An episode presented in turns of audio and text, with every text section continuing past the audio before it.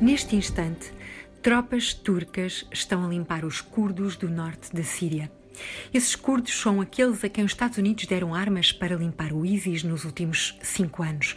Nos últimos cinco anos, estas dezenas de milhares de combatentes curdos, homens e mulheres, sob o nome de Forças Democráticas Sírias, deram o corpo contra essa ameaça que o mundo temia, o ISIS. A presença e o apoio dos Estados Unidos lá impedia que a Turquia entrasse para arrasar estes curdos, que é o que a Turquia faz há muito aos curdos com alguma pretensão de território.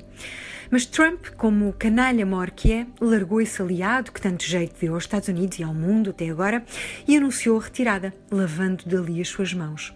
Sabia bem que estava a abrir caminho à invasão turca. E foi isso mesmo que aconteceu. Hoje é o terceiro dia da invasão, que está a tornar-se já um massacre, uma limpeza étnica, com a população civil curda a morrer nos ataques. Estamos a falar de um membro da NATO, um dos exércitos mais poderosos do planeta, com centenas de aviões e milhares de tanques e armas fornecidas também pelos Estados Unidos, contra um pequeno exército improvisado. A primeira vez que estive entre curdos foi em 2003, nas vésperas da invasão americana do Iraque. Estive duas semanas na fronteira da Turquia com o Iraque, eu e muitos outros repórteres, à espera de conseguir passar para outro lado, o lado iraquiano. Isto era em pleno Kurdistão turco aldeias curdas, montanhas curdas, gente curda. Foi a minha primeira visão de aldeias queimadas, castigadas, da feroz repressão exercida sobre os curdos pelo governo turco. A minha primeira experiência do que era a polícia turca, os espiões turcos, a vigilância turca sobre os curdos e sobre nós, entre eles.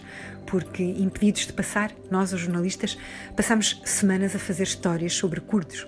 Nesse sentido, saiu-lhes o tiro pela culatra aos turcos.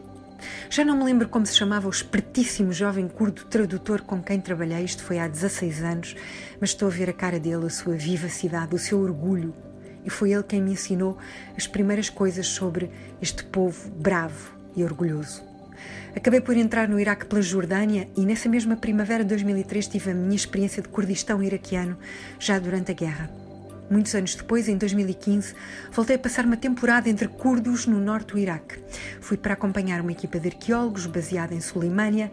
Depois viajei a Erbil e até à frente de batalha onde os curdos combatiam o ISIS, que então controlava Mossul. Era um país esse Kurdistão. Carimbavam-nos o passaporte à chegada. Tudo se passava como num país independente. Só que não. Os curdos são entre 30 a 40 milhões de pessoas, falantes de curdo mas não têm um país até hoje.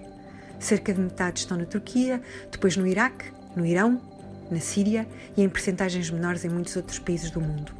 A Turquia é a grande sombra, o garrote, a mão que não os deixará ser independentes.